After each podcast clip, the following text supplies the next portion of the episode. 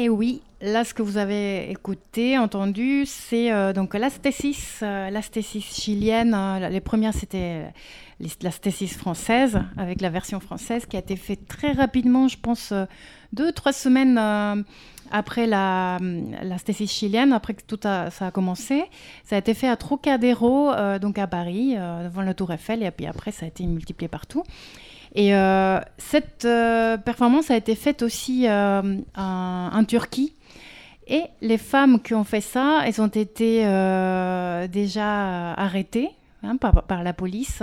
Et euh, il y a des jugements qui sont en cours. Et, puis le risque, euh, il y en a qui sont peut-être ont été peut-être déjà jugés. En tout cas, il y en a qui qui, euh, ont subi des violences. Et euh, il y en a qui encourent euh, et qui risquent deux ans de prison quoi, pour avoir fait cette, euh, cette performance euh, en Turquie. Donc, euh, un groupe euh, des, des femmes hein, féministes fortes euh, et euh, vont faire, euh, moi je m'inclus dedans, hein, même si euh, je ne sais pas, mais euh, on va faire cette performance euh, et euh, le 27, euh, si ma mémoire est bonne, devant la- l'ambassade de, la Turquie à Nantes. Et euh, donc euh, peut-être une partie en turc, une partie euh, en français. Et, donc celles qui veulent se rejoindre à nous bah, peuvent, euh, euh, nous contacter hein, au numéro qu'on a dit tout à l'heure. Et euh, 09 50 39 67 59. Et comme ça, je donnerai les renseignements.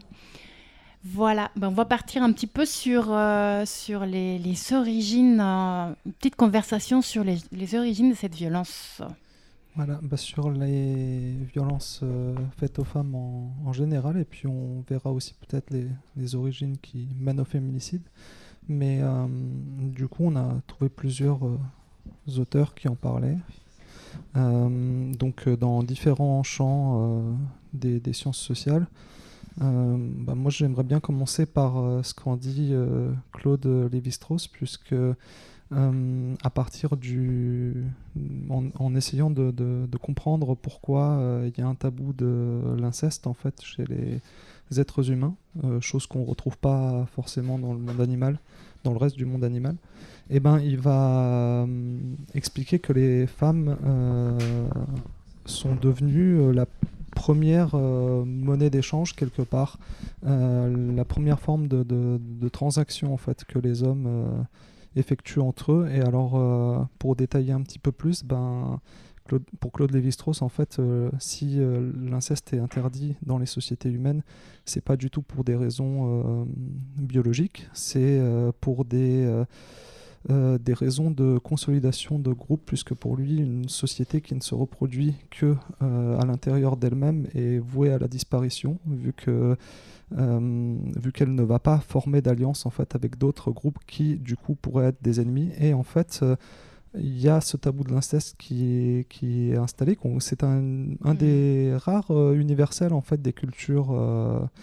Donc euh, c'est humaine et donc euh, l'interdit de l'inceste va pousser euh, les gens à, aller trouver des compagnons, des, compagnes euh, des- ailleurs. ailleurs. Oui, il n'y a, pas très longtemps, j'ai vu un documentaire sur Arte. C'était une, une princesse, je ne me rappelle pas quel, quel groupe en tout cas, mais c'était une, princesse. euh, et euh, à l'époque, c'était, elle était, comment on dit? Où il y a l'Allemagne aujourd'hui, c'était Germans, c'est ça? Euh, C'était Hein? La Prusse. Oui, au niveau de la Prusse, mais bon, je parle de la préhistoire. Ah, Et donc, il y a une momie qui a été trouvée. Donc, c'est une femme euh, des moins de 20 ans qui a été trouvée. Et elle a été euh, trouvée, en- donc enterrée avec euh, toutes, euh, beaucoup, beaucoup de, hum, des décorations sur elle, des bijoux et tout ça. Et en fait, euh, les scientifiques, ils sont arrivés à la conclusion qu'elle elle est, décédée pendant le voyage qu'elle elle effectuait de, de sa population et euh, de sa tribu en fait vers des tribus qui étaient beaucoup plus sonores et elle devait faire environ trois, trois jours de voyage et elle est décédée et donc en fait elle allait elle partait de sa tribu pour aller rejoindre une autre tribu et pour se marier sûrement à, à un chef et créer ainsi des alliances. Mm. Et ça, c'est très vieux, c'est à peu près vieux de, je sais pas, 4000 ans ou quelque chose comme ça. Eh ben, euh, voilà, donc euh, on, a, on a un petit exemple, mais, euh, mais ce qui est important de, de noter dans tout ça pour Mhm. Lévi-Strauss, c'est que, en fait, pour lui, cette, euh, cette règle-là, elle va se faire au détriment des femmes, en fait, puisque ce, ce sont elles qui vont devenir cet objet, comme je disais, de transaction. C'est-à-dire que c'est, ce sont les hommes qui vont prendre des femmes, les, littéralement les échanger, en fait. Et alors lui, c'était pas vraiment un auteur féministe, donc euh, du coup, ben, lui, il a pas d'explication à ça. Il se dit, euh, c'est comme ça, ça aurait peut-être pu être l'inverse, mais euh, nous, on va essayer d'aller peut-être un peu plus loin que ça. Euh, On, on parlait tout à l'heure Voilà. de, de la, la condition de, de donner de la vie. Hein, C'est dit qu'on donne la vie et euh, qu'il y aurait eu dès le début une, une sorte de, de jalousie du fait que la femme, elle, donne la vie, elle porte le- l'enfant dans, dans son utérus, dans son ventre, et que ça a été pris comme, comme une sorte de pouvoir de la femme, de pouvoir transcender à travers les générations. Et que ça, le, mal, hein, on parle là de- au début de, notre, euh, de notre humanité, ça aurait euh, engendré des, des jalousies. Euh, oui, bah, des, des jalousies, et puis c'est surtout une forme de, de, hum, de compensation, c'est-à-dire que ce pouvoir est perçu comme tellement euh, énorme, le Mhm. fait de pouvoir, euh, de pouvoir donner la vie et quelque part de transcender son existence en mettant au monde une existence qui va potentiellement continuer la nôtre, que en fait tout le reste c'est tout le reste c'est accaparé, euh, enfin tout le reste les hommes se sont accaparés. Euh, Donc Ok. Et, euh, et puis aussi, euh, avec le fait, tout à l'heure, on, on parlait de la, de la sous, euh, sous-alimentation. Oui. Et du fait qu'à un moment donné, justement, cette, cette contre-pouvoir par rapport à la femme qui donne la vie, euh, bah, elle, elle a été un peu mo- moins, moins nourrie. Et, euh, et donc, c'est pour ça qu'il y a eu une différence de taille, Mm. une différence de, hum, euh, peut-être de forme, de, de, des squelettes ou au niveau de la masse musculaire aussi. Oui, ce sont des différences en fait qui se sont creusées euh, en fait avec le, le temps euh, probablement, mais qui ne sont pas des. Encore une fois, c'est pas des données naturelles. C'est-à-dire que c'est euh, c'est euh, à force d'avoir mis les femmes et de les avoir contraints euh, dans des rôles euh, domestiques, dans des situations où elles n'avaient pas à chercher la nourriture elles-mêmes, etc qui a fait que, que bah voilà, on les a nourris différemment, une nourriture moins riche. Il y a un magazine qui explique euh, bien ça. Si vous pouvez le retrouver, c'est le Nouvel Observateur. Il y a eu tout un numéro, une quarantaine de pages, dédié aux origines de la, de la domination et de, et de la violence faite aux femmes.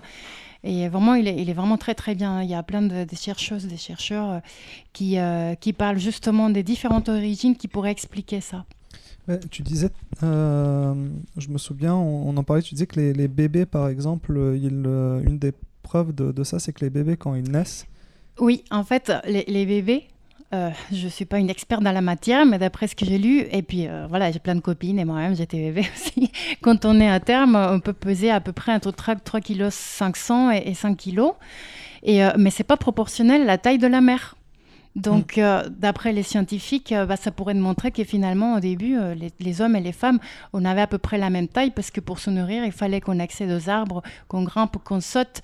Et une fois qu'il y a eu la domestication des plantes et des animaux et qu'il y a eu de la sédent- sédent- sédentarisation par rapport à ça, la femme était reléguée à, reléguée à un rôle de, maternité et puis elle n'a plus, plus continué en tout cas à développer sa, masse osseuse et, et son muscle. Quoi. Mais allez chercher ces informations parce que c'est vraiment super intéressant. Puis il me semble qu'on avait aussi parlé du monothéisme. Et oui, Dans- on avait parlé aussi euh, par rapport euh, à la religion. Voilà, c'est ça, c'est un grand sujet euh, des dominations euh, féminines, hein, du fait que euh, dans l'Occident, euh, le développement de- du monothéisme a fait que bah, Dieu c'est un homme, et, euh, donc euh, toutes les cultures où il y avait euh, des, déesses, donc il y avait quand même euh, des rôles euh, importants euh, de, des- de l'image féminine. Et, euh, donc avec euh, le monothéisme aussi, c'est- c'est-à-dire ça n'a pas aidé les femmes. Quoi. Ben non, parce que ça, ça veut dire que la, la femme est quelque part, les femmes sont quelque part toujours euh, comme euh, invitées dans le monde des hommes et, et que le monde leur, euh, c'est un monde qui est fait par les hommes pour les hommes pour que les hommes se sentent bien en Oui. fait.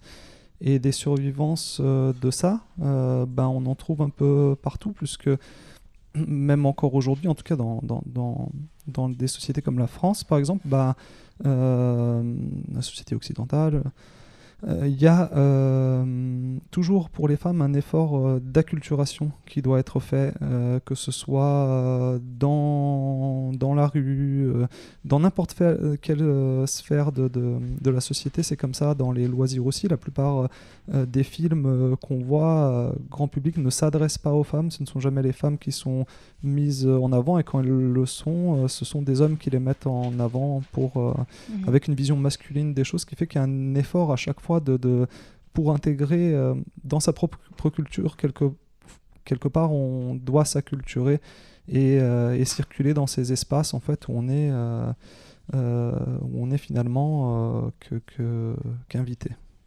Ok. Bon, on, on va passer peut-être à, à, une, à une chanson. Oui. Et euh, merci. J'étais ravie de partager euh, tout ça. En tout cas, Merci pour l'invitation. Merci, merci à vous. merci à vous. J'espère qu'on a un peu donné quelques renseignements, mais pas spécialiste. Mais bon, merci. Merci les filles pour tout ça. Et alors, Pierrot, la moustache, tu l'as serrée ou pas? Ouais, tu parles. Tout à l'heure, son pote, le petit blond, il m'a claqué le cul avec une règle. Tu déconnes? Non Non, mais arrête, rigole pas. Du coup, au début, euh, bah, j'ai rien dit pour pas faire la relou. Mais là, le mec, il repasse derrière moi et il me reclaque le cul une deuxième fois. Non, Si. Donc là, je me vénère, tu vois. Ouais. Et ben, le mec me reclaque le cul cinq fois d'affilée. non. Vas-y. Non, mais il était bourré. Quand même, c'est pas une raison. hein. Du coup, euh, Pierrot, il a déboulé et il a commencé à me défendre. Hyper cool, le mec. Ouais. Sauf qu'à un moment donné, il me sort euh, Ouais, mais euh, t'as vu le jean que t'as, le cul qui te fait. euh, pourquoi tu mets un jean comme ça? C'est pour attirer l'attention. Donc te plains pas. Ah merde. Ah putain, c'est con, il avait l'air cool pourtant. Ouais, je crois que là, il y a un gros problème d'éducation. Franchement, il y a des mecs, euh, ils ont pas les bases. Ok. Messieurs, ne soyez pas simplets, soyez simples. Là, je vais dire que des trucs simples parce que vous êtes trop cons. Ok. Simple. Basique. Basique. Ok. Une meuf qui dit non, c'est qu'elle veut pas et qu'elle pense non. Simple. Le porno, c'est ton obsession. T'as besoin d'une consultation. Basique. Une meuf qui dit être harcelée, c'est peut-être faux, mais c'est peut-être vrai. Simple. Mini jupe ou pas, qu'est-ce que ça change si on l'a violée? Basique. Si t'enlèves ta vodka quand elle te voit pas, ça se fait pas, fils. Simple. Les meufs dans les caves sont souvent les meufs les plus tristes. Basique. Aucun frotteur dans le métro n'est une frotteuse. Fiston. Simple. C'est pas une question de pulsion, mais bel et bien d'éducation. Basique. Simple. Simple. Basique. Basique. Simple. Simple. Basique. Messieurs, vous n'avez pas les bases. Non, vous n'avez pas les bases. Hein. Vous n'avez pas les bases. Ah non, vous n'avez pas les bases. Les religions prônent l'inégalité homme-femme, simple. Nique son père l'âge de pierre. Patriarche et bas de gamme, basique. À travail égal, les femmes sont moins payées que les hommes. Simple. Mec, tu t'en branles, mais si on t'excisait, tu tomberais dans les pommes. Basique. Avoir un vagin empêche l'accès aux soins dans des pays simples. Jamais un gamin n'est privé. De quoi D'école parce qu'il a un zizi. Basique. La plus grande puissance mondiale est guidée par un beauf qui a trap, mais pas la chatte. Simple. À tous les Harvey Weinstein. Vous méritez des patates. Basique. Simple. Simple. Basique. Basique. Simple. Simple. Basique. Basique. Vous n'avez pas les bases. Non. Vous n'avez pas les bases. Hein, hein. Vous n'avez pas les bases. Ah non. Vous n'avez pas les bases. Simple. Simple. Basique. Basique. Simple. Simple. Sexiste. Ouais. Enfin bon, ils t'ont pas agressé non plus, ma chérie. Hein. Ah non, mais il y a des limites. Ouais, enfin, comme dit maman, hein, tu sais, un jour euh, viendra où plus aucun homme ne nous regardera. Donc faut en profiter, je sais. Mais bon, euh, de là à me faire claquer le cul, euh, merci bien. C'est quoi en vrai? Moi, j'adore qu'on me claque le cul au pied. Mais moi aussi, j'aime bien qu'on me claque le cul, mais quand je choisis.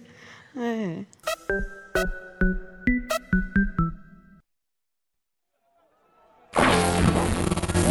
La BAC mange des enfants.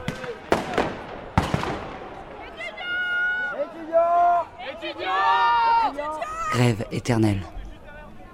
La centrale, radio de la grève.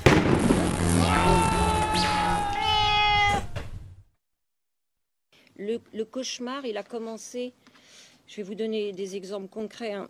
On, est, on est 20 à, démissionner sur la pitié salpêtrière, sur une centaine de, responsables de structures et de services. Le cauchemar, il a commencé quand on a commencé à nous dire va falloir que vous produisiez du séjour, alors que nous, on avait l'habitude de prodiguer des soins.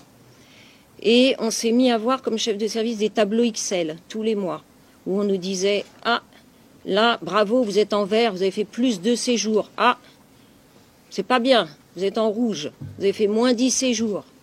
Avec les collègues, on rentrait dans ces réunions et on se, on- petit à petit, on s'est rendu compte qu'on était infantilisé. On se retrouvait à l'école avec des bonnes notes ou des mauvaises notes. Et comme il était dit tout à l'heure, on a peur. On a peur parce que quand notre activité baisse, on nous supprime des moyens. On nous supprime ce qui coûte à l'hôpital. Moi, j'ai dans mon service une unité très lourde de 13 lits de patients diabétiques qui ont des complications graves, toutes les complications graves du diabète et entre autres des complications au niveau des pieds avec des abcès, de la gangrène. C'est des patients difficiles à soigner qui demandent beaucoup, beaucoup d'attention. Morphine, insuline, transfusion, bloc opératoire. On nous renvoie les patients immédiatement après le bloc opératoire. Je me suis rendu compte que dans les réunions hebdomadaires où on parle avec tout le personnel de ces patients, je devenais une espèce de robot à dire quand est-ce qu'il sort? Quand est-ce qu'il sort? Quand est-ce qu'il sort? Parce que dans ma tête, je me disais ça fait 15 jours qu'il est là. Il occupe la chambre. Je vais pas pouvoir faire du séjour. Et c'est les jeunes, les infirmières qui me regardent. Et maintenant, je sais que quand on commence à me regarder comme ça, c'est que je suis plus éthique. Je me ressaisis. Et d'ailleurs, je leur dis oubliez jamais pourquoi les patients sont là. Rappelez-moi cette réalité. On négocie les pansements avec les infirmières. Est-ce qu'on le fait un jour sur deux, un jour sur trois, un jour sur quatre, tellement elles sont débordées. Et euh, les directions changent dans les hôpitaux. Nous, on est toujours là, mais tous les trois, quatre ans, les, directions changent. Chaque fois qu'une direction change, il faut que j'explique pourquoi dans cette unité de 13 lits, il faut deux infirmières. Sinon, c'est ingérable. La sécurité n'est pas assurée, la qualité n'est pas assurée, les personnels craquent. Et il y a trois ans, euh, cette, cette bataille, je la gagne, je la gagnais. J'arrivais à argumenter. Jamais on vient voir hein, sur le terrain. J'ai jamais vu un responsable de personnel venir regarder la quantité de soins nécessaires. Cette bataille, je la gagnais jusqu'à il y a trois ans, où je l'ai gagnée la semaine. En semaine, il y a deux infirmières pour 13 lits, et puis je l'ai perdue le week-end. Allez savoir pourquoi. Le samedi après-midi, le dimanche après-midi, d'un seul coup, il n'y avait plus qu'une infirmière. La pénurie, hein, la direction gère la pénurie. Et donc les infirmières, les unes après les autres, après des années de formation, d'expertise en diabétologie, elles sont parties. J'ai perdu mon équipe infirmière. Elles sont parties faire de l'intérim, travailler dans un labo près de chez elles, parce que ça rapportait plus. Tout ça, la mort dans l'âme. Et donc je me suis dit, il faut faire quelque chose. Il faut que j'arrive à reconstituer mon équipe et à la garder au complet. Ben, ce quelque chose, c'est pas éthique. C'est pas éthique. C'est-à-dire que le vendredi, euh, pour le week-end, Je sais qu'elles vont craquer s'il y a 13 malades difficiles, ce qu'on appelle peut-être les psys du choc post-traumatique, hein, le lundi quand on les retrouve. Et donc le vendredi, on trie. S'il y a un lit libre et que je sais que le samedi, dimanche, il y aura donc que cette infirmière seule et que la salle est très lourde, je dis, ben, on appelle le monsieur ou la dame qui devait rentrer en disant, désolé, on ne vous prendra pas le patient trop lourd, hein, parce que ça ne va pas être gérable, vous ne serez pas en sécurité et la qualité des soins pour tout le monde ne sera pas assurée. Et on trie, on va prendre le patient le plus léger. C'est quand même éthiquement insupportable, c'est pour ça que je suis là aujourd'hui. Je dirais qu'en plus, les difficultés qu'on a dans ces maladies chroniques sont des patients pas rentables. C'est-à-dire quand vous rentrez avec un abcès, une gangrène, vous êtes rentable. C'est compliqué à comprendre pour vous. Hein. Vous êtes rentable au début de votre hospitalisation. Mais si on vous débouche les artères, vous êtes encore rentable. Par contre, si on n'arrive pas à vous déboucher les artères, vous commencez à ne plus être rentable du tout. On va vous garder un certain temps parce que votre plaie est complexe. Et donc, au fur et à mesure que les jours passent, l'hôpital commence à perdre de l'argent.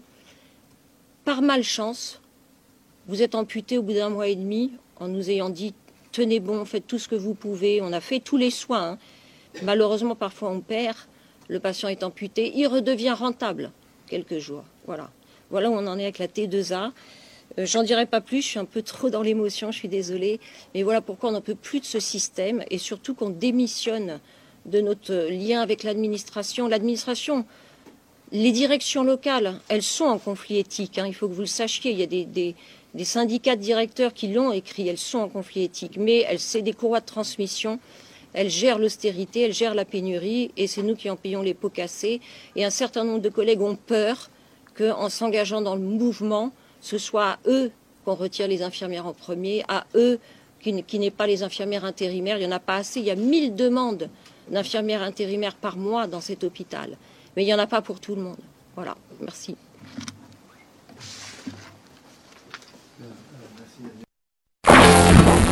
La centrale. Euh, on est de retour sur le plateau de la centrale euh, après ce, témoignage euh, assez bouleversant qui nous vient de l'hôpital Sapelletrière. vous êtes sur la centrale, on est en direct de Nantes. Vous pouvez nous appeler au 09 50 39 67 59 pour toutes sortes de témoignages. Vous nous racontez vos vies. Euh, vos luttes, vos envies, bref. Euh, je suis avec Dragan et je suis avec Karl et Mathis. Euh, Karl et Mathis étaient en fait, enfin sont lycéens. Et vous étiez hier, en fait non, vous allez déjà nous raconter. Qui êtes-vous Vraiment? Bah, On est des lycéens au lycée des Bourdonnières. On est des lycéens au lycée des Bourdonnières et on est militants, enfin on milite... On, est, on milite euh, contre la réforme de la retraite depuis le 5 décembre, c'est-à-dire qu'on a bloqué le lycée à plusieurs reprises, qu'on a fait des tentatives aussi, qu'on part en manifestation, qu'on essaie de se coordonner avec plusieurs lycées de Nantes. Et euh, du coup, voilà, on, essaye de s'investir. Et, tu dis réforme de la retraite, mais pas que. En fait, il s'est passé quelque chose d'autre il n'y a pas longtemps. Oui, il y a eu les E3C aussi avec la nouvelle réforme du bac. Et euh, bah, justement, suite à cette réforme, on a appris qu'il y a des profs euh, du lycée qui vont être euh, licenciés l'année prochaine, bah justement parce que ça va faire des heures en moins en fait. Et du coup, il y a des postes dans, dans, des matières importantes comme la philo ou comme la SES qui vont être euh, bah, supprimés et qui les profs ils vont devoir partir du lycée. Mhm. Ok. Donc ça, c'est votre engagement aussi, du coup. Oui, bah, il y a plusieurs. Enfin, il y a une sorte de convergence autour autour des différentes réformes qu'on a pu avoir, que ce soit encore même aujourd'hui, des gens qui sont contre Parcoursup, ou la réforme du bac, la réforme de la retraite, etc. Ouais, par Parcoursup, c'est une grosse problématique. oui, oui. Ouais, pour votre avenir. Oui, parce que ça va être euh, ultra galère pour. Euh, et, et, et, du coup, entre, entre profs et élèves, ça se passe comment Du coup, il y, y, a une vraie euh, solidarité entre vous ou comment ça se passe? Bah, on essaye de faire des AG entre nous, sauf que c'est un peu difficile vu que l'administration essaye vraiment de, de cliveler la lutte juste autour des lycéens pour montrer que rester dans le cliché du, du lycéen branleur qui bloque juste pour euh, pas aller en cours. Alors que pas du tout, du coup on essaye de se voir un petit peu, on a des contacts par-ci par-là, on essaie de se retrouver en dehors, euh, de l'enceinte de l'établissement, mais c'est un petit peu compliqué. Mais sur euh, leur piquet de grève, on y va, on les soutient. Et sur dans les blocus, ils viennent et on discute entre nous. Ok. Est-ce que vous avez compris aussi cette, euh, cette, parce que vous parliez de suppression de postes tout à l'heure. En fait, c'est des postes qui sont supprimés, et des enseignants qui se retrouvent à devoir euh, euh, enseigner sur euh, différents établissements. Et du coup, ça, ça vous, ça vous touche aussi du coup en tant que, en tant que lycéen? Bah oui, oui. Ouais. Surtout que c'est des, enfin, des matières qu'on juge entre guillemets un petit peu importantes, Mhm. surtout la philo, parce que bah, ça nous aide à penser. Mais ouais, voir que déjà on pourra plus, on pourra plus avoir les mêmes cours, même euh, quand je vois bah, mon camarade euh, bah, Mathis qui est là, il va devoir subir la nouvelle réforme. Moi je vais pas directement la subir, mais. Parce que Mathis, tu es en première? Ah, du tout, moi je suis en seconde là. Ok, d'accord. Donc tu es directement concerné par les E3C. Tu as compris un peu euh, tout ce qui, ce qui, ce qui Oui, allait se passer? euh, D'après ce que j'ai compris, c'est un contrôle continu. Donc euh, par rapport au bac. Donc euh, nous, ça nous fait beaucoup de stress en plus. Hmm. Et encore, euh, apparemment, d'après ce que j'ai entendu aussi, les profs, euh, les programmes des profs ne seront pas prêts. Quand on va arriver pour les E3C euh, et qu'on va avoir le devoir sur la table, il y aura pas mal de choses apparemment qui n'auraient pas été étudiées à, à ce moment-là. Ouais. Donc du coup, pour vous, en tant qu'élève et tout, c'est un stress en plus. Ah bah, c'est un stress en plus parce que tout de suite après les vacances, les vacances de Noël, au final, on est tout de suite plongé dans les examens avec les E3C qui arrivent très rapidement en, en janvier-février. Ouais, ouais, ouais. Ok. Et, euh, et du coup, euh, il y a eu plusieurs mobilisations d'organiser ces derniers jours, ces dernières semaines sur Nantes, dans différents lycées. Moi, j'ai rencontré il n'y a pas longtemps euh, ben, Karl, euh, avant un départ de manifestation, et puis aussi un camarade qui n'est pas là, qui s'appelle Donatien. Et, et du coup, vous m'expliquiez que en fait, il y avait une organisation en fait sur différents établissements que vous arriviez à- à- à, créer, enfin, à organiser des blocages quand même un peu tous ensemble, malgré cette répression administrative que je rappelle, Oui. euh, qui, est, euh, qui est importante quand même. euh, ouais. Parce que bah, moi, ça fait pas mal d'années que je suis au lycée maintenant. Ça fait 5 ans, du coup, j'ai connu loi travail, Parcoursup, etc. Et je me souviens, avec des camarades, pendant, pendant Parcoursup, on avait créé un comité, un comité au niveau lycéen nantais bah, qui s'appelait le CLN, justement, et euh, qu'on avait réussi à recréer au niveau national. Du coup, ça avait permis de faire pas mal de choses. Et on a essayé de recréer ça cette année avec euh, le MLSN, le mouvement euh, lycéen solidaire nantais. Et euh, du coup, on arrive à, à peu près à se coordonner entre les lycées, que ce soit Clémenceau, Livette, surtout Jean-Perrin Mandela Bourdonnière, même dans des lycées comme la Jolivry où il y a eu une extrême répression euh, de la part de l'administration où à chaque tentative de blocage, les, les lycéens sont, bah, sont virés de l'établissement. Ils arrivent quand même à venir dans nos, dans nos blocus et à essayer de distribuer des tracts au sein, au sein de leur lycée, ce qui est quand même assez cool. Même quand on voit Aguisto qui, qui ordinairement, genre la lutte est ultra réprimée là-bas, ça arrive quand même à bloquer ou à repousser les E3C. C'est quand même vachement cool parce qu'on se rend compte que le mouvement euh, lycéen à Nantes, il, commence vraiment à prendre, même euh, habituellement on n'était pas accepté dans les AG de cheminots et hier on, a réussi à, parler à l'intérieur, on était légitime et vraiment les lycéens ils commencent à avoir un vrai Mm. poids sur la lutte qu'ils n'avaient pas avant et c'est Ouais, ouais. Puis c'est important cette question de légitimité justement Ouais. par rapport à ce que tu dis. Surtout et que- euh, la répression administrative, mais pas que le manque de, euh, euh, de considération qu'on a envers la parole des lycéens, qu'on se considère. Enfin, moi je, je redis, mais je suis prof en fait, et euh, j'entends trop que les lycéens n'ont aucune conscience politique et qu'ils ne revendiquent des choses que pour sécher des cours, ce qui est complètement honteux en fait. Euh, par rapport aussi à votre condition d'enseignement. C'est-à-dire que moi, j'enseigne dans des conditions d'enseignement qui sont hyper difficiles, mais vous, vous avez des conditions d'apprentissage qui sont qui sont pas normales, quoi. Donc, euh, effectivement, ouais. Et, euh, et du coup, qu'est-ce que, enfin, hier, il y a eu quand même une belle action au à votre lycée. Vous êtes tous les deux au lycée Bourdonnière. Il y a une super belle action. Vous pouvez nous en parler comment vous êtes organisés déjà, et puis un peu ce qui s'est passé du coup dans la journée, parce que j'ai cru comprendre qu'il y avait quand même une grosse répression. Donc alors euh, déjà, il faut savoir qu'on s'était donné rendez-vous euh, dès 6h30 au, au lycée des Bourdonnières. Donc à notre grande surprise, euh, on n'était pas, il n'y avait pas que des lycéens, ça venait de partout de Nantes. Donc on a commencé à bloquer, à 7h c'était bloqué. Donc il faut savoir qu'il y avait des gilets jaunes de Valette qui sont venus, d'autres camarades de partout, on était vraiment très nombreux. La seule chose qui a, fait que l'administration n'est pas débloquée, c'est le fait qu'il y avait bah, justement d'autres personnes euh, présents ça, ça a dû leur faire peur ou je sais pas, mais euh, ça les a, ça les a, on va dire, démotivés. Donc euh, il y avait des crêpes, en- euh, il y avait pas mal de, oui, il y avait des crêpes. Après, on a décidé de bloquer le, le busway, la route. La Mhm. circulation était complètement perturbée. Mhm. Et puis euh, la police arrive justement pour essayer de débloquer et puis contrer les feux de poubelle, pour arrêter les feux de poubelle justement. Et par rapport à ce qui s'est passé l'année dernière, justement, il y a eu de gros soucis. C'était la même section qui est, qui est venue cette année que celle de l'année dernière. Et euh, tout le monde avait dans les mémoires ce qui s'est passé l'année dernière, euh, notamment les, nombreuses violences euh, contre, contre les lycéens, des violences Ouais, policières. ouais, oui. ouais. Et c'était cette même section qui était présente euh, ce jour-là. Donc forcément, ça n'a pas plu, ça a rappelé de mauvais souvenirs.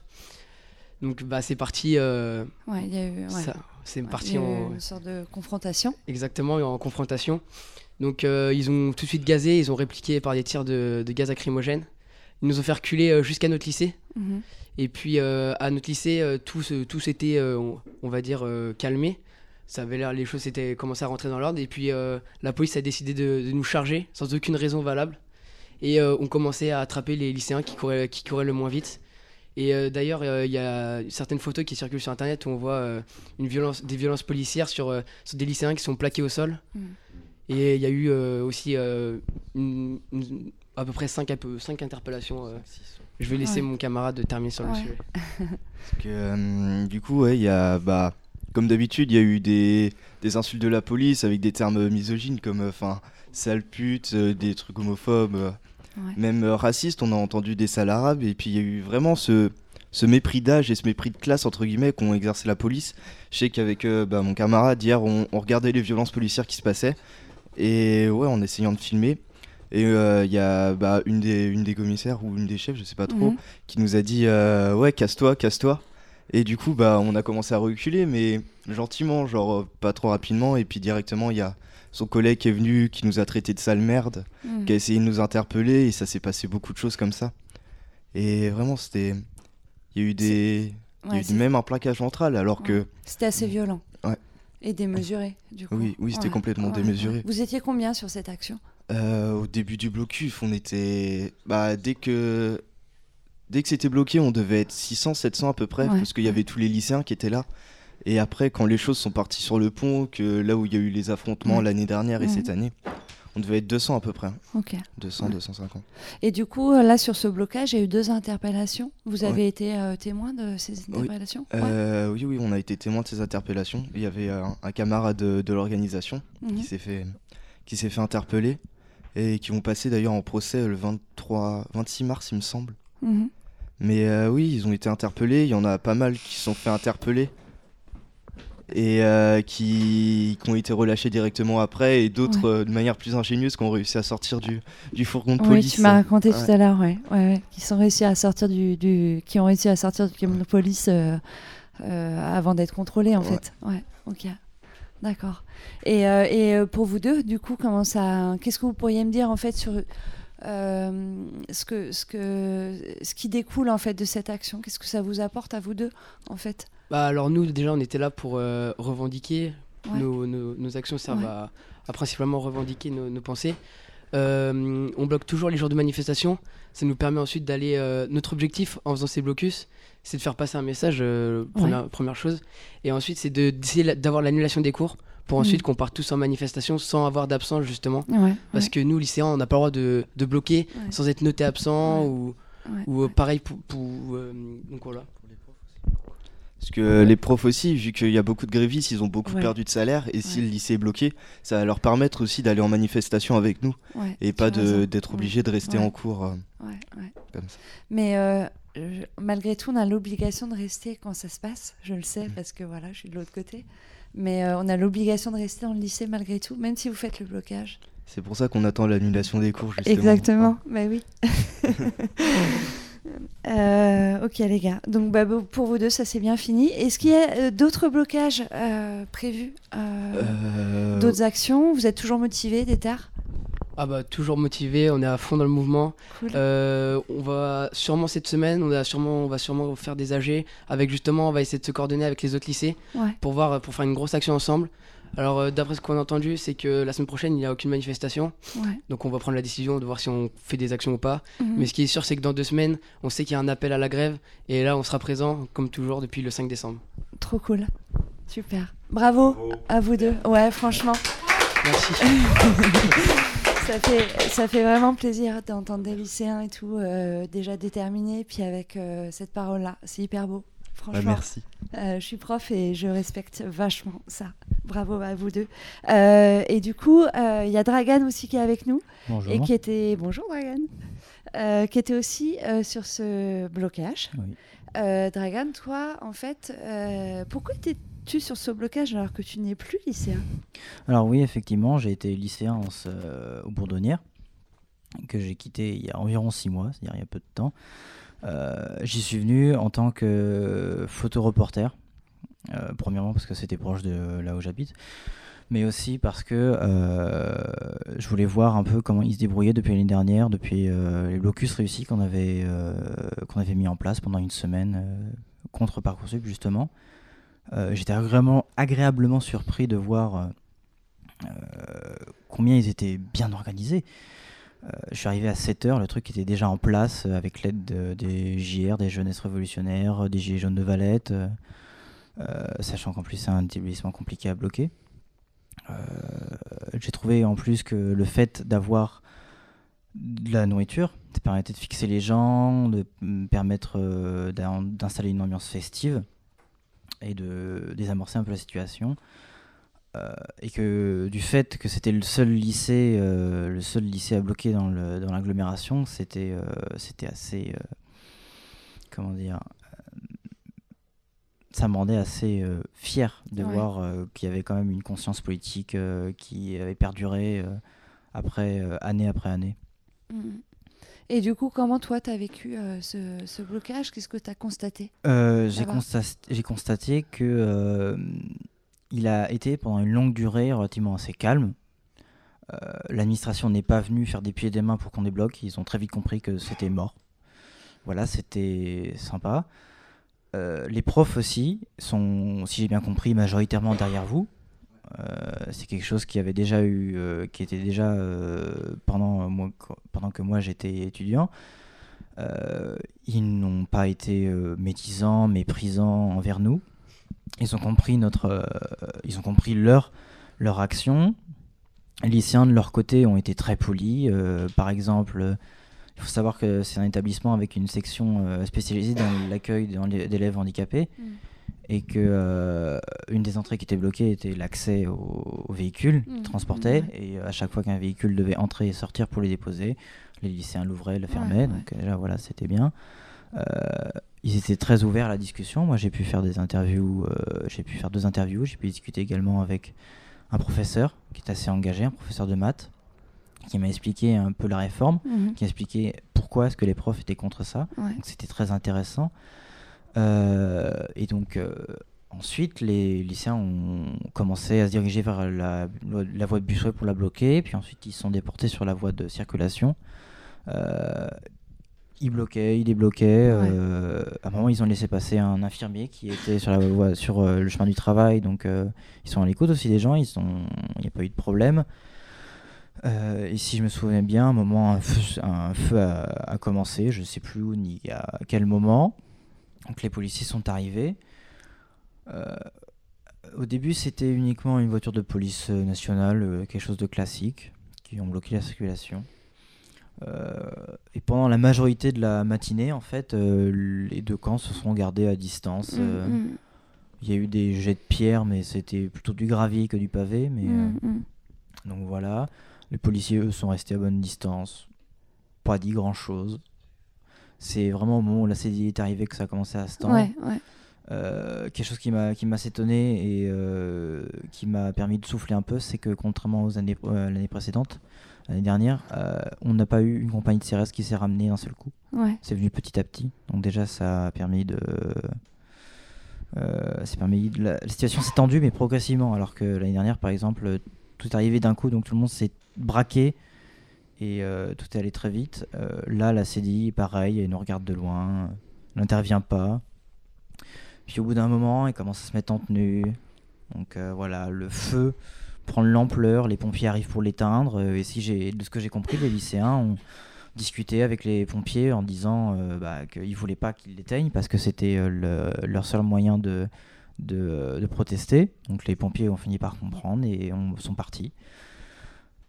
Voilà, etc. Ça a duré encore une heure ou deux. Puis la CDI a commencé à balancer lacrymogène une fois. Une salve de une lacrymogène. une deuxième de une lacrymogène, puis ensuite c'est passé à deux, puis ensuite c'est passé à Mm, trois. Alors, Et après, mal- les charges. Voilà, c'est ça. Euh, Il y a eu, euh, c'est monté crescendo. Moment, et par deux fois, sur la fin, ils ont balancé vraiment deux grosses salves. Ouais, ouais. Le problème, c'est qu'ils étaient en pente et de deux, le, le vent était contre eux. Puis à un moment, les charges ont commencé, donc les gens sont partis, sont, sont dispersés. Euh, et là, ça a commencé à se tendre. Il y avait des, il y avait un des insultes des deux côtés, Mhm. des deux côtés, etc. On s'est fini par se faire repousser jusqu'au euh, jusqu'au portail du lycée, jusqu'à jusqu'à cet endroit-là. Euh, Il y a une euh, lycéenne non, qui s'est assise euh, sur le sol pour euh, entraver euh, l'avance des, des policiers, qui s'est fait relever manu militari par, Mhm, euh, mhm. par, les, par les policiers. Et manifestement, euh, la chef de section, je ne sais pas si c'est une commissaire que ce soit, elle semblait un petit peu, un petit peu sur les nerfs. Manifestement, mhm, ils avaient eu du mal à, à gérer la pression de, de 50 lycéens ou de 200 lycéens euh, qui les insultent alors qu'ils sont censés savoir faire du maintien de l'ordre. Mm, mm, mm. Donc voilà. Ça a commencé à charger, ça s'est euh, insectivé. Euh, la commissaire, à un moment, je l'ai pris en photo et s'est approchée très proche des, des lycéens pour, lui, pour leur parler avec beaucoup de véhémence. Voilà. Ouais, on s'en doute. Bah Ouais. oui, oui, oui, et euh, je me souviens pas exactement, mais je sais que ça s'est tendu et d'un seul coup, euh, il y a dû y avoir une insulte de trop, euh, je sais pas, et les CRS sont chargés d'un seul coup. Ouais. Donc tout le monde s'est cassé. c'est là qu'il y a eu en plus des Ouais, voilà, arrestation, une, euh, une jeune fille qui s'est fait agripper violemment, s'est fait rattraper manu Oui, militari. c'est ce que Karl et Mathis me racontaient. Elle a fini au sol parce que manifestement elle a trébuché. Ouais. C'est toujours très tendu. Et à un moment, euh, alors qu'elle se faisait encore interpeller, il y a un CRS qui appelle plus loin euh, du renfort. Donc euh, moi je cours Ouais, pour les ouais, devancer. ouais. Ils voulaient dégager encore le reste de Mhm. lycéens qu'il y avait. Et euh, ils arrivent, ils se mettent en position, donc bouclier, etc. Et là encore, un- une insulte de trop, et les CRS pètent un câble et, et commencent à charger. Mm, mm. Tout le monde se disperse, il restait quoi? Il restait une vingtaine de personnes. Ils s'arrêtent tous au bout de 3 mètres, sauf un, qui alors, je sais pas pourquoi, s'il avait passé une mauvaise nuit, si euh, son gosse avait ramené un, un mauvais bulletin, il a continué à courir, mais euh, il courait le 100 mètres en 10 secondes et il était euh, tellement sur les nerfs, il était prêt pour, euh, pour déglinguer du lycéen. Mhm. Vraiment, il y, avait, il y avait vraiment de la haine dans, son, dans la façon de courir. Et même son, le chef a appelé, lui a dit arrête, genre plusieurs fois, et il a continué. Il a continué les courser sur 50 mètres. Il a fini par s'arrêter. Et quand il s'est retourné, j'ai vu son regard, il était mais, enragé. J'aurais lâché le moindre mot, je pense que mon auditif aurait volé euh, dans les airs. Mm, Il y a une lycéenne qui a fait une crise de panique à ce moment-là, justement. Et donc, c'est à partir de ce moment-là que moi j'ai quitté le, le, la mani- Le- le le blocus blocage, ouais. parce qu'il fallait que j'aille en ville euh, Ouais, ouais, pour la manifestation. Euh, Il y a une question que j'ai pas posée à, à Karl et Mathis. Euh, comment ça se passe euh, quand, en tant qu'élève, en fait, euh, votre administration est au courant que vous faites un blocage, que vous participez à cette action? Euh, bah, maintenant, ils savent très bien qu'on y participe, mais euh, ils nous font croire des, des fausses rumeurs, dans le sens où on, on a su, on- ils nous ont dit qu'on qu'il y avait une liste d'exclusion qui tournait et qu'on allait se faire exclure, avec un numéro de place pour chacun d'entre nous, Ouais. euh, qui nous envoie tous des rapports, des heures de colle à cause des absences, etc. Donc euh, c'est un petit peu, enfin c'est un petit peu tendu, mais nous on, on est là et on Ouais, lâchera pas, ouais, la- parce qu'ils le savent très bien. Mathis? Euh, J'ai plusieurs exemples de, de menaces de l'administration. euh, des camarades à nous euh, pendant un blocus où ils disaient on était en train de bloquer, on faisait une chaîne humaine. Mm. C'était un blocus qui remontait peut-être il y a 2-3 semaines.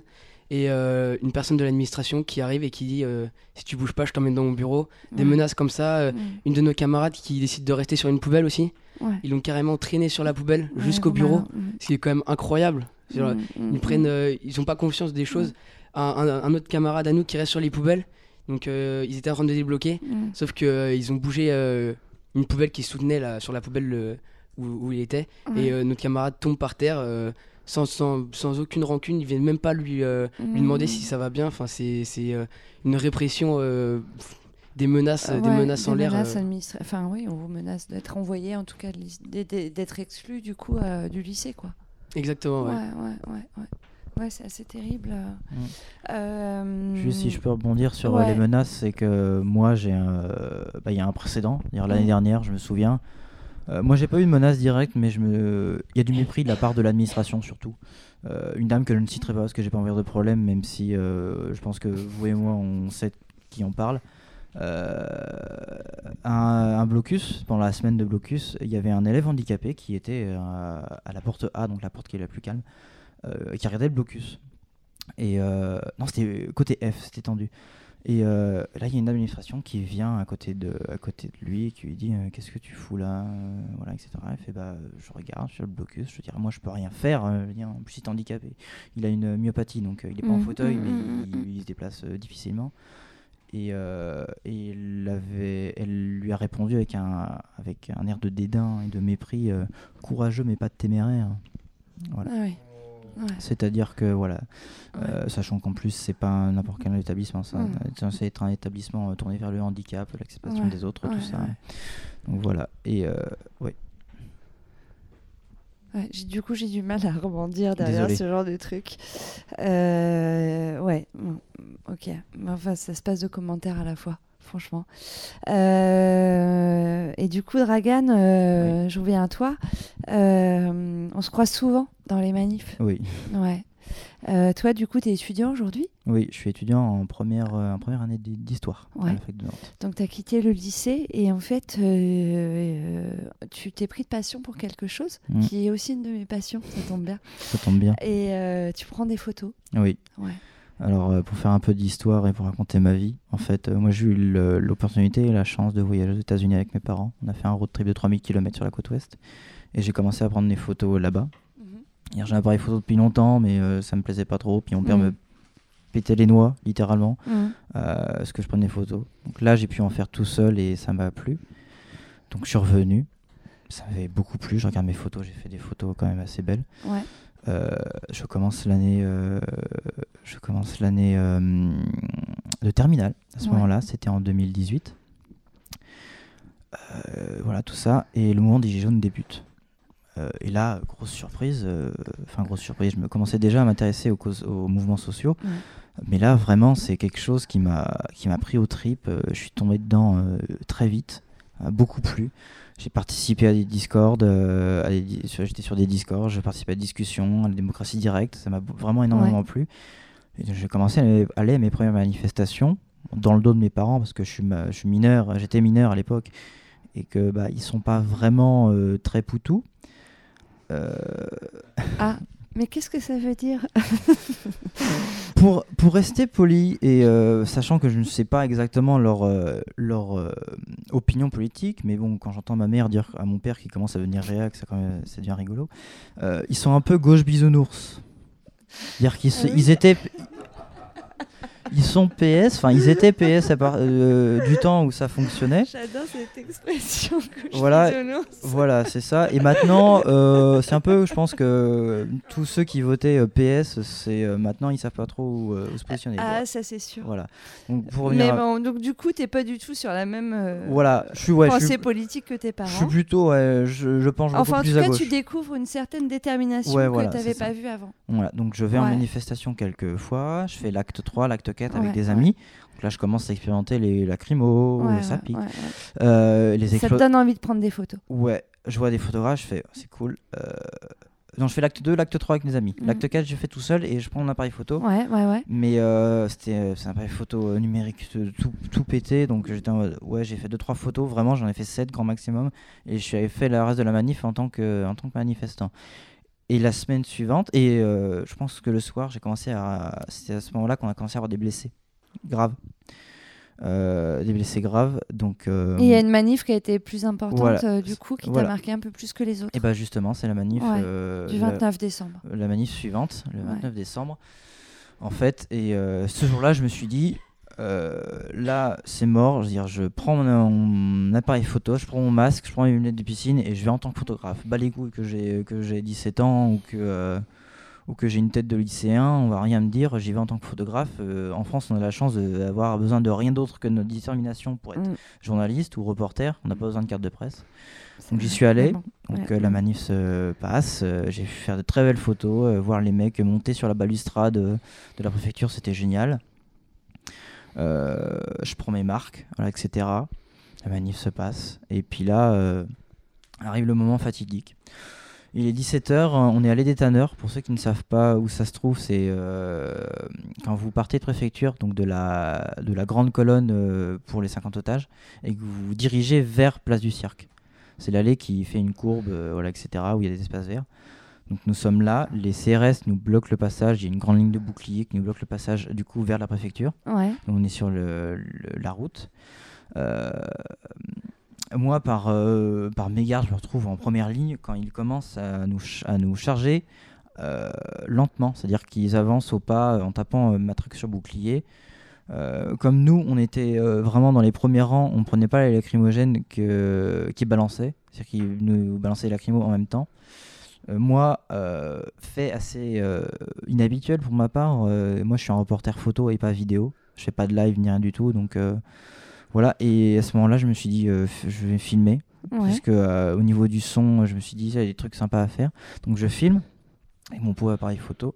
Je filme en reculant tant bien que mal. Et à un moment, j'entends une explosion à ma droite. Une grenade, c'est une GLI qui explose. Mhm.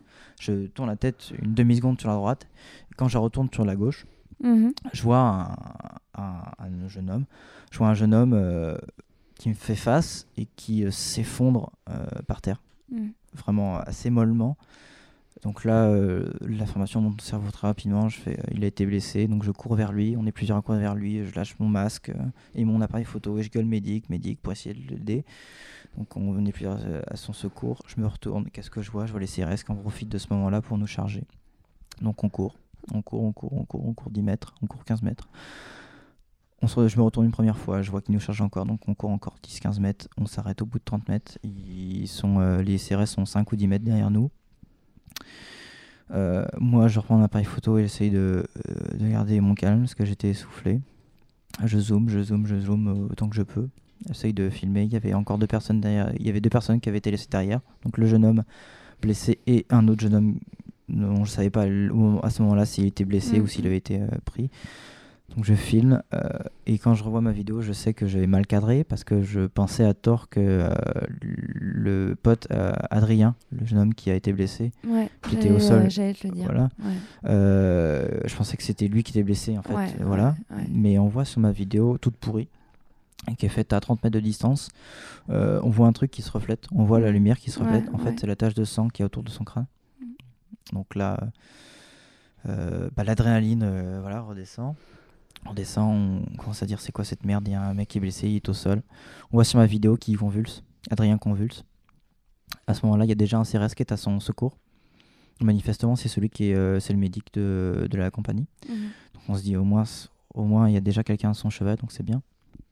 Donc euh, je discute avec les, avec les, avec les gars, avec les manifestants, etc. Je commence un peu à devenir tendu parce que bah, le choc. Euh, voilà, etc. Euh, J'arrête mon enregistrement, euh, je vais drouiller droite à gauche, je fais plus trop attention à ce que devient Adrien. Je revois, euh, je retourne regarder, je voyais les pompiers qui sont arrivés, je fais putain de merde, il commencé à avoir des rumeurs. Droite à gauche, il circule, il blessait gravement à la tête, il tombait dans le coma, il a fait un arrêt cardiaque, bref voilà, il finit par partir dans le camion au bout de longtemps, longtemps. Euh, voilà, etc. Et euh, à ce moment-là, commence vraiment à avoir des rumeurs euh, inquiétantes qui circulent.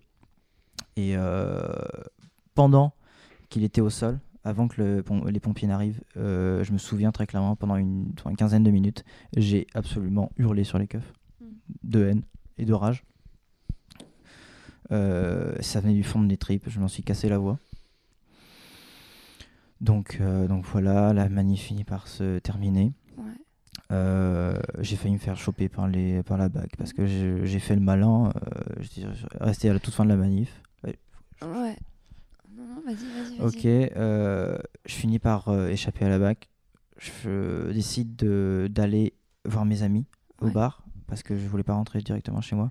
Et sur le chemin, je commence à trembler, je commence à pleurer, je commence à, à revoir ce que j'ai vu, je commence à, avoir le souffle qui s'accélère. Euh, Il y a une bourgeoise euh, que je croise dans la rue qui fait un commentaire. euh, je lui hurle la gueule qu'elle était bien gentille, mais qu'aujourd'hui j'ai peut-être vu quelqu'un crever, donc il pouvait fermer sa gueule. Euh, je finis par arriver au bar, je vois mes potes, ils voient ma tête. euh, je suis euh, euh, le visage crispé euh, à moitié entre la rage et euh, les pleurs. Je m'assis, je commande un verre. euh, Mhm. Puis euh, j'arrive pas, j'arrive pas à lâcher, à lâcher prise. Puis à un moment, je commence à pleurer, pleurer, à pleurer. Puis euh, je donne un gros coup dans le mur, un gros Mm. coup de poing dans le mur. Donc euh, il faut que je sorte. Je rentre chez moi au bout de 10 minutes. Euh, J'en parle pas à mes parents. Parce que voilà, sur le chemin, j'ai continué à pleurer. Continué à pleurer de rage, euh, de tristesse, parce que j'étais en état de choc, clairement. Je rentre chez moi, je me couche. Tout ce que j'ai à faire, je me couche, parce que je suis complètement vidé. Le lendemain, je reprends la vidéo, parce que j'étais encore en état de le faire. Je reprends la vidéo et euh, je fais un compte rendu. euh, je le poste sur ma, la page que je viens tout juste de créer à cette occasion. Parce que je me disais qu'il fallait que je le fasse et je décris euh, minute par minute ce qui vient de se passer. Ouais, ce qui s'est passé. Et du coup, en fait, donc Adrien, c'est vrai que son, ce qui s'est passé, enfin ce qui lui est arrivé, était quand même euh, un peu relayé sur les réseaux sociaux. C'est assez terrible. Comme tu l'as dit, il a témoigné le jour où David Dufresne est venu à Nantes, euh, à Pollen, pour euh, Mm. pour expliquer ce qui lui était arrivé et quelle est sa vie maintenant. Donc c'est un témoignage très fort où il explique qu'effectivement sa vie est bouleversée puisqu'il ne peut plus travailler. Euh, et en fait, il a des crises d'épilepsie à répétition. Donc, il a une vie vraiment. euh, Chez moi-même, euh, rencontré son père en manifestation, on a eu un échange ensemble. Ouais. Donc, euh, ce- en tout cas, ce qui s'est passé ce jour-là, t'as bouleversé. Et ça t'a donné envie, toi, de, de faire de la photographie en manifestation pour euh, peut-être, tu vas me dire si je me trompe, mais peut-être pour transmettre et communiquer aux gens en fait, ce qui se passe en manifestation, et notamment les violences policières. Oui. Ce qui s'est passé en fait, c'est que euh, donc j'ai vu ça, ça a relayé, ça a quand même beaucoup tourné. Et euh, donc euh, j'en discute avec des amis. Et à un moment je me dis qu'est-ce que je peux faire moi? Qu'est-ce que je peux faire à mon niveau? Je suis lycéen, je suis lycéen, je suis mineur, je suis rien de tout. Je me proclame journaliste, bah ainsi soit-il. J'avais beau être très jeune, il y a un truc que j'ai vite compris, c'est que la police, attention, la police, euh, la police, oui la police, le pouvoir en général, toutes les instances dirigeantes, et un truc qu'ils supportent pas, c'est les vidéos.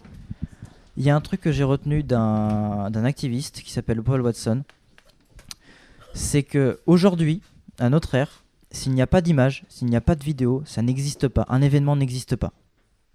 Donc, déjà qu'il déteste avoir des vidéos, il déteste avoir des preuves vidéo de, des actions que la police fait.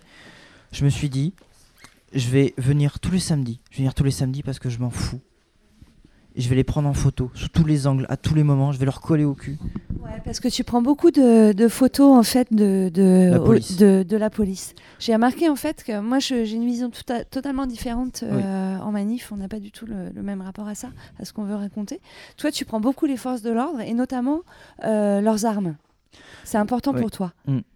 Je vais juste revenir. euh, voilà, en fait, ce qui s'est passé, c'est que j'ai découvert postérieurement, en discutant avec euh, sa famille, etc., et les autres journalistes qui ont filmé, c'est que alors que Adrien est au sol, venait de convulser, qu'il y avait une trace de, il y avait une flaque de sang autour de son crâne et qu'il y avait déjà un CRS qui, qui était venu à son secours, il y a mm, les saltimbanques de la BAC qui ont ramené leur cul. Ouais. Euh, et il y a une photo. Quand je l'ai vue, j'ai sauté de ma chaise et j'ai hurlé. On voit un CRS alors que Adrien est au sol, euh, en position euh, à moitié en position latérale de sécurité. Il n'a pas été mis correctement. euh, il est vraiment tombé comme ça. Il y a un CRS qui doit faire bien 80-90 kilos. hein, il a une petite bedaine, une grosse bedaine. Il est assis sur lui. Et du coup, Continue. Ouais, ouais, continue. et, et du, et du coup, ça, euh, et du coup, ça, il le blesse physiquement. Et quand j'ai vu ça, j'ai fait, mais vous êtes des gigantesques fils de. Insérez, insérez le mot insultant que, qui vous convient.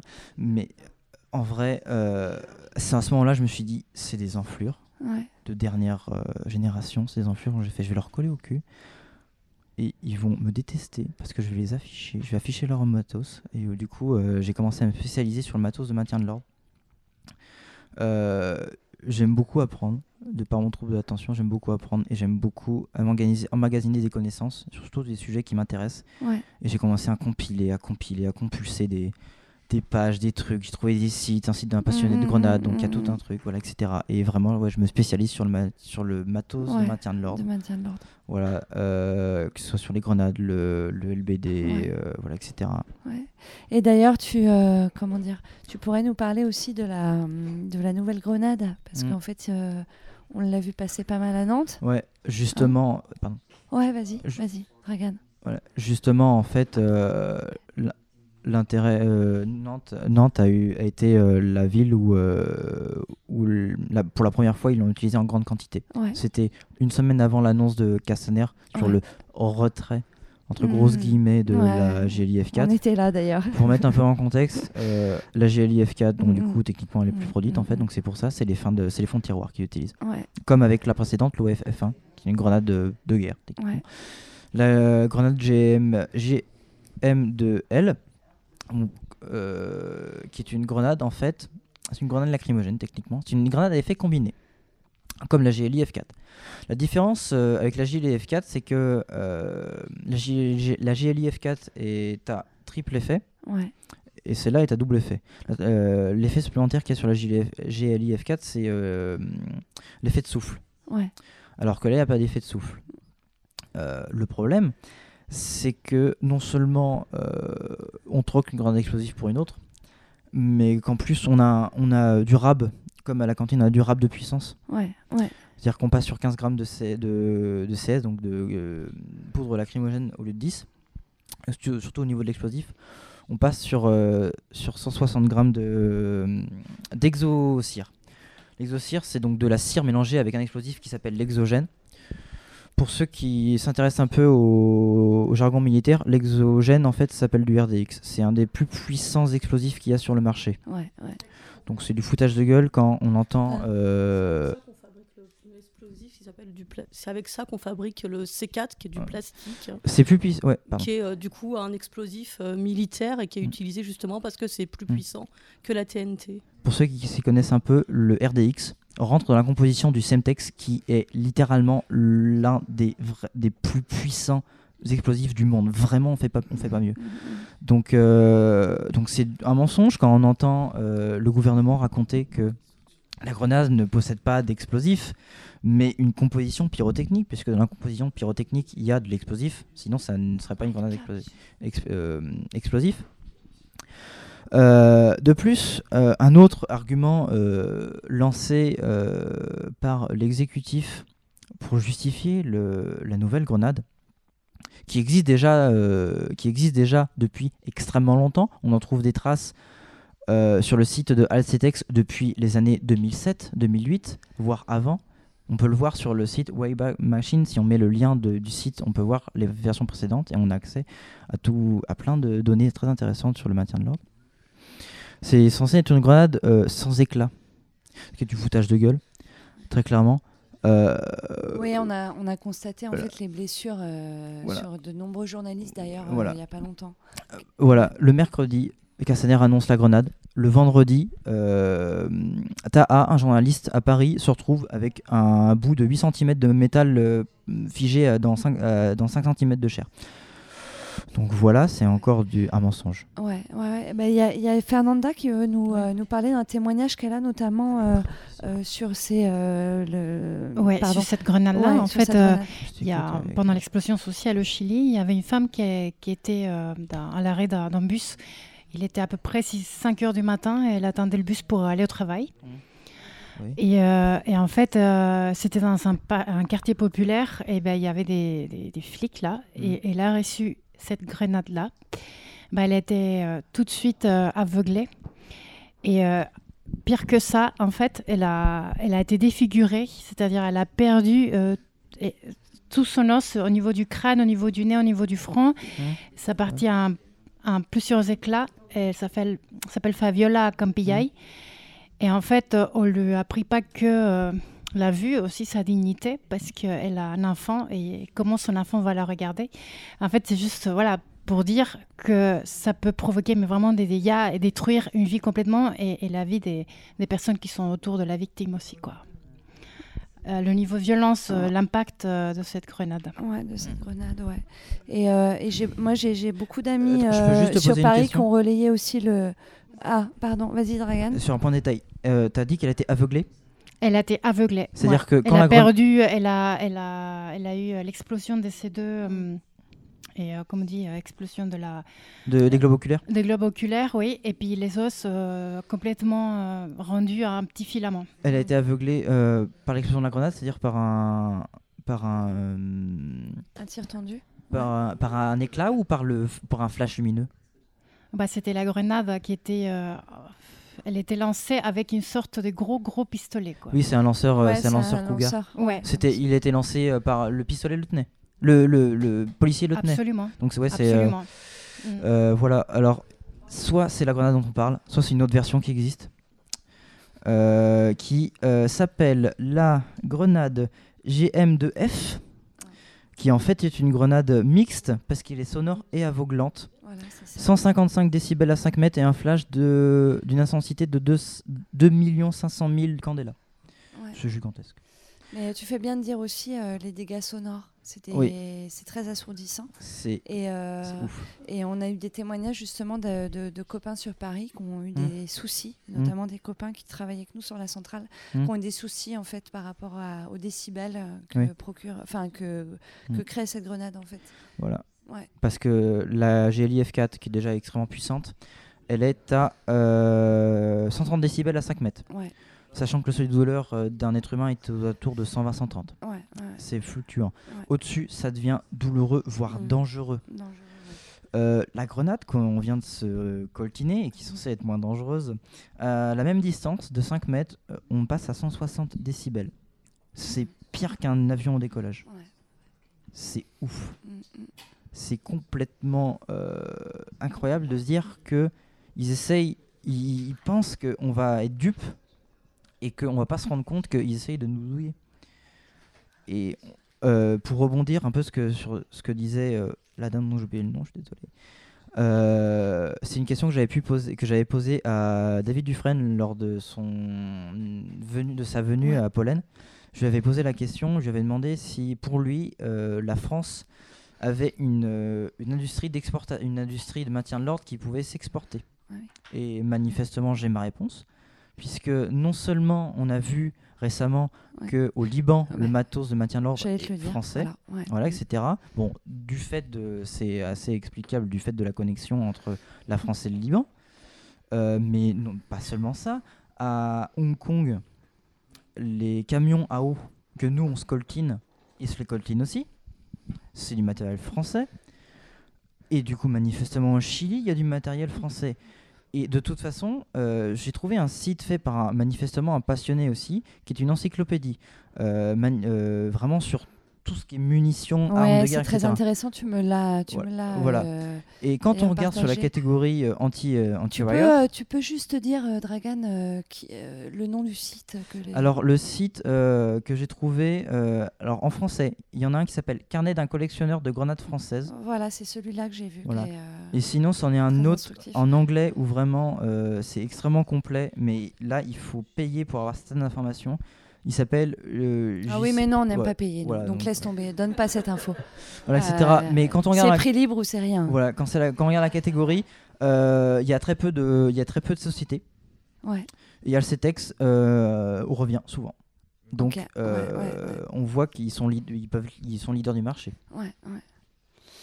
Ah, il y a quel... ah oui, oui, vas-y Aline. Moi, je veux bien euh, rajouter deux, trois trucs du coup sur les grenades.